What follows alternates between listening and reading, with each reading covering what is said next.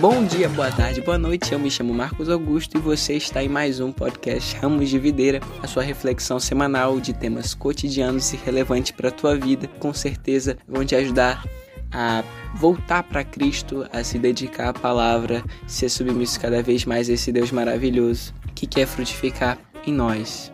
Esse é o nosso segundo episódio você não sabe quanto eu tô feliz. A gente já foi muito longe, dois episódios é muita coisa.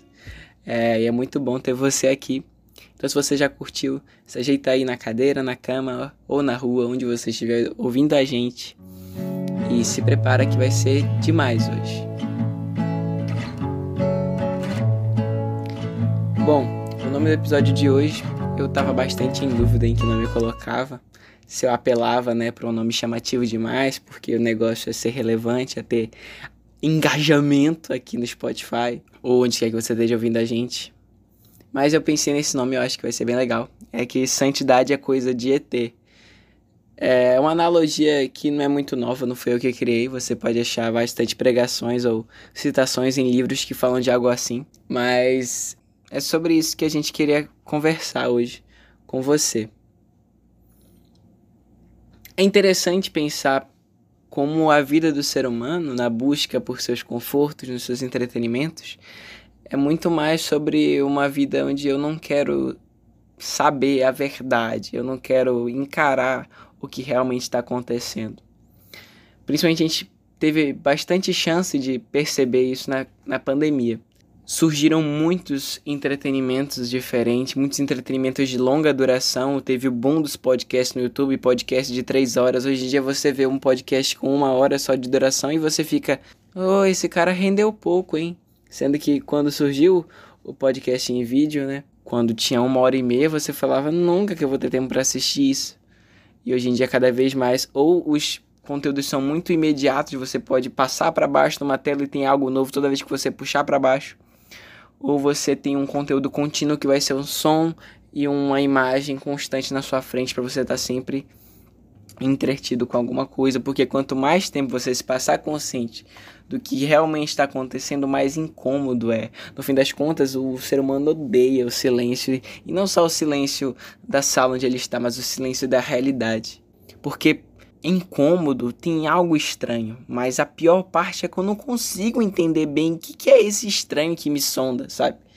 Eu só sei que tem algo errado em eu estar tá parado aqui o dia todo, mas eu não sei por que, que é errado.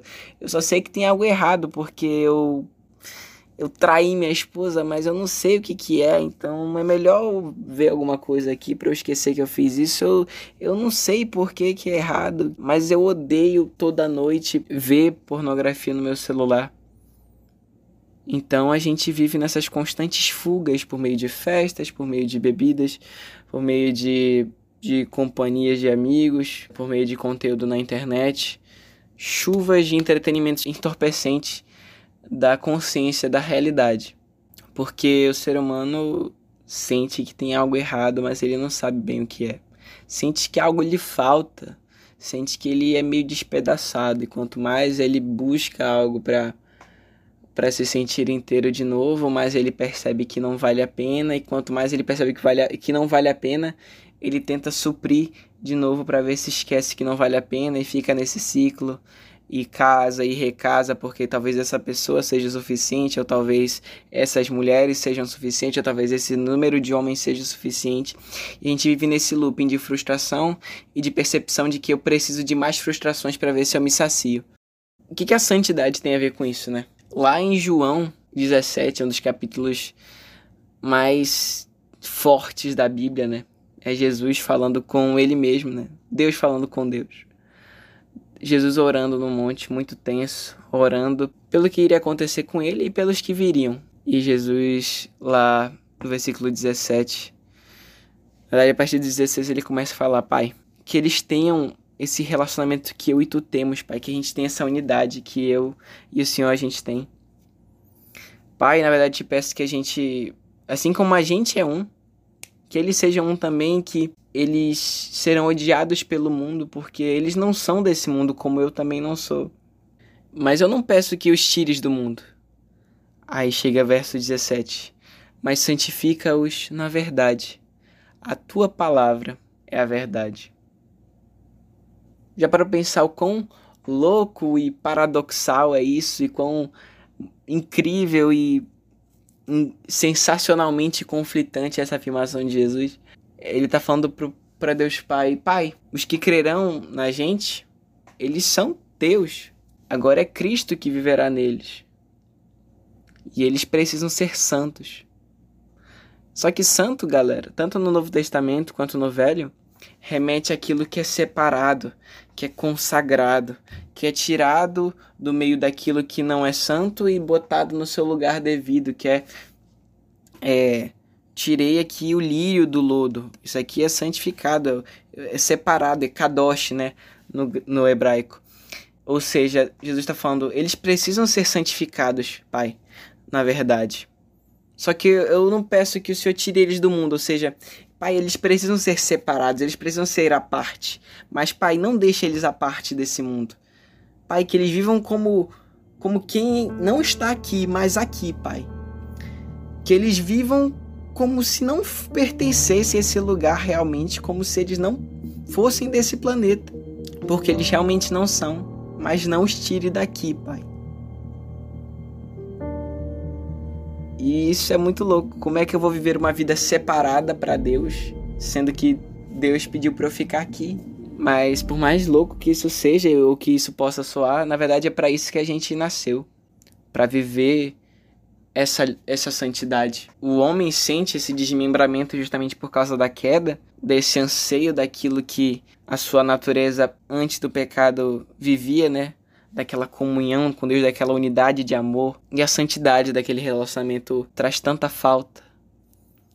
E a gente tenta buscar com falsos amores, com, com tanta porcaria aqui nesse chão. E Deus diz: Eu me enviarei na terra para que, por meio do sacrifício de Cristo, as pessoas pudessem entender onde elas estão eu vou lá, me revelarei, a palavra de Deus vai ser escrita do início ao fim. E por meio da palavra, eles vão poder entender quem eles são e onde eles estão. E como a gente já falou, isso não é algo que o homem gosta. Isso não é confortável. Aquele ditado a verdade dói é bem verdade. A gente fica incomodado. Mais do que simplesmente achar crente chato, a gente acha a Bíblia incômoda porque ela é um baita espelho, um espelho na maior resolução possível, porque ela escancara a podridão de quem a gente é. Às vezes a gente tem preguiça de parar para prestar atenção nas escrituras, porque a verdade é que a gente não quer saber onde a gente está. A gente prefere o entretenimento que nos tire da realidade. Só que a Bíblia não é um entretenimento. A Bíblia é o espelho. É a verdade. Santifica-os na verdade. A tua palavra é a verdade. A verdade nos fere. A verdade se escancara para nós por meio da palavra de Deus e mostra quem a gente realmente é, o quão pecador e terrível a gente é, o quão depravado e imoral a gente é, o quão revoltado contra Deus a gente é e mostra quem Deus é. O Deus que percebendo a queda do homem, sabendo que se não que se dependesse do homem, nunca, nunca eles iam reatar esse relacionamento de amor. Eles só iam se afundar cada vez mais porque sentem falta de algo que não entendem, porque estão cegos pelos seus pecados. Já diz Romanos um cego nas suas iniquidades, estão cada vez se acumulando ira sobre ira, pecado sobre pecado, se afundando em moralidade. Deus decide não, eu entrarei lá e não somente serei a salvação, mas serei a demonstração clara de que eles são imperfeitos, são decaídos, são eles dependem da minha graça. E aí a gente percebe onde a gente está, percebe que eu não deveria estar aqui, mas eu só me afundo cada vez mais aqui, eu fui parar nessa cadeia. E eu sei que tem um Deus que pode me tirar daqui. E ele te tira. Porque você foi ferido pela verdade e percebeu que enquanto você tentar lutar sozinho, mesmo você que está dentro da igreja, quanto mais você tentar fazer uma coreografia, peraí, deixa eu fazer isso aqui, isso aqui que eu acho que vai dar certo, você só vai se aprisionando cada vez mais, cada vez mais profundo do poço. porque essas, essas falsas obras também são entretenimentos, esses tantos ministérios que você faz também são desculpas para você se esconder da realidade e dizer: não, não, eu vivo para Deus, olha só, e se enfia dentro da igreja e vive como se aquilo fosse a verdade, sendo que você está cada vez mais caminhando para a perdição, assim como o mundano. Mas a palavra, sim, ela te fere e mostra quem você realmente é. E mostra quem Deus é na sua vida e quem e, e, e no que, que ele te transforma. E te transforma nesse extraterrestre. Te mostra que você você não é mais daqui, que você pertence ao céu agora. E aí, aí sim, a gente anda feliz por saber onde está. Agora a realidade de saber onde a gente está não é mais ruim. Ainda bem que a gente sabe onde a gente está. Se não te fosse a dor que eu senti quando eu percebi o quão mal eu era, eu nunca ia estar vivendo a liberdade que eu tenho em Cristo hoje. E esse é a, o ponto sobre a santidade, galera. A santidade não é prisão. Santidade é liberdade. Santidade é liberdade para fazer aquilo que a gente nasceu para fazer. Santidade não é aquilo que tolhe os nossos desejos e vontades e nos vai ficar tremendo porque tá cheio de tentação, não. A santidade é aquilo que vai cortando as maldades que nos afrontam para que sobre só aquilo que a gente nasceu para ser. Toda vez que a gente, pela graça de Deus, se mantém santo no nosso dia a dia, a gente está cada vez nos matando mais para que a gente nasça de verdade, para que essa casca vá quebrando e que vá aparecendo quem a gente realmente é por dentro, cidadão de fora daqui. É como se a gente fosse aqueles é, aliens do Homens de Preto que desceram aqui na Terra e, e se enfiam nas peles dos humanos lá. Até vivem como gente daqui, mas por dentro não são, não são humanos. E essa questão de ser ferido pela verdade para que a santidade floresça e você dependa totalmente de Cristo me lembra muito Josias, o rei, lá em Segunda Reis, né? É muito interessante a história dele. Ele vinha de duas gerações de reis maus. Amon, seu pai, e o seu avô Manassés. E a gente sabe que no livro de Reis a tendência é que os filhos imitem né, o padrão dos pais. E Josias começou a ser rei com 8 anos de idade. E provavelmente, né, como uma criança desde sempre também procurando seus entretenimentos para esquecer de onde está. Um dos seus primeiros atos lá que a gente vê no, no seu capítulo é ah, vamos reunir a prata aqui do povo e vamos reunir gente para a gente consertar o templo, né? O povo estava totalmente entregue à moralidade, vamos reconstruir o templo lá, o templo do Senhor, né? Vai que ele tem alguma coisa que possa nos ajudar a sair dessa. Não sei qual foi as motivações. Ele era um garoto, né? Talvez tenha sido aconselhado a isso. E aí na reforma encontram a lei do Senhor. A palavra é encontrada. Aquilo que a gente foi atrás dos entretenimentos, o povo estava imerso nos entretenimentos da imoralidade, da prostituição, da depravação, dos sacrifícios aos deuses falsos. Aqueles eram entretenimento que fazia eles esquecerem de onde eles estavam e do Deus que se relacionava com eles. E aí a palavra é encontrada e começa a ler. Começam a ler perto de Josias e Josias cai em si. A porta de entrada para a santidade, o arrependimento. A ferida que a palavra de Deus faz, dizendo: Esse é quem você é. Você não é Abel, você é Caim. Todo dia você é Caim. Todo dia você inveja seu irmão e no seu coração anseia matá-lo. Todo dia você nega Deus. Isso doeu. E esse é o movimento que a palavra de Deus traz em nós, a verdade que liberta, a verdade que traz liberdade, a verdade que nos liberta para a santidade. Gálatas 5:1 foi para a liberdade que Cristo nos libertou. Não se deixem submeter novamente a um jogo de escravidão, ou seja, somos libertos para Cristo para viver para ele e a liberdade é poder viver para ele em paz, sabendo que a gente, apesar de ser falho, Jesus nos salvou e essa é a consciência que a gente pode viver feliz. A consciência de que a gente não presta, de que Cristo, por meio de nós, produz justiça, né? Essa é a consciência que a santidade traz pra gente, que a gente pode viver feliz. E esses são os três movimentos, assim, que eu pontuei da, da verdade que nos fere e traz a liberdade, né? A verdade foi lida para Josias e ele tem um momento que ele cai em si, ele ora e clama, Pai, onde a gente foi parar, Pai? Olha o que o povo está fazendo. O povo se voltou totalmente para ídolos, Senhor. Pai não quer saber de ti. Pai, tanta gente já matou seus filhos, Pai, já sacrificou seus filhos para deuses que nada são. Com certeza é por isso que a gente vive em desgraça sobre desgraça, Pai. A gente precisa de Ti. Pai, sem Ti a gente só se afunda mais. Jesus tem misericórdia de Josias. E esse nos leva para o segundo ponto. A misericórdia de Deus, ela produz obras. As obras não são moedas para a misericórdia de Deus, mas são frutos da misericórdia de Deus na nossa vida. Josias é acordado pela palavra, a palavra mostra, ei, ei, você não é daqui, ó. Você tá, tá se lascando todo, você tá se afundando nesse, nesse mar de, de hipocrisia, de maldade, de imoralidade, mas você não pertence a isso, você pertence ao reino de Deus, você não é desse planeta. E ele sacode, peraí, peraí, eu, eu sou ET? É isso, Senhor, onde é que por onde eu andei, Senhor, olha quão longe eu tô de ti. E aí é como se você fosse, caramba, eu vivia faminto e esse, esse homem me deu comida de graça. Eu preciso avisar os outros. E Josias reuniu o reino todo para falar: gente, olha onde a gente foi parar. A gente esqueceu totalmente de Deus. Galera, vamos voltar para Deus. Ele tem o melhor para nós. Ele dá o pão, ele dá o pão de graça, gente. Gente, gente, vamos voltar pro nosso lar. Vamos voltar para aquele lugar que a gente sabia que pertencia desde sempre, só que não sabia dizer. Vamos voltar para aquele lugar de qual a gente pertence, só não sabia antes.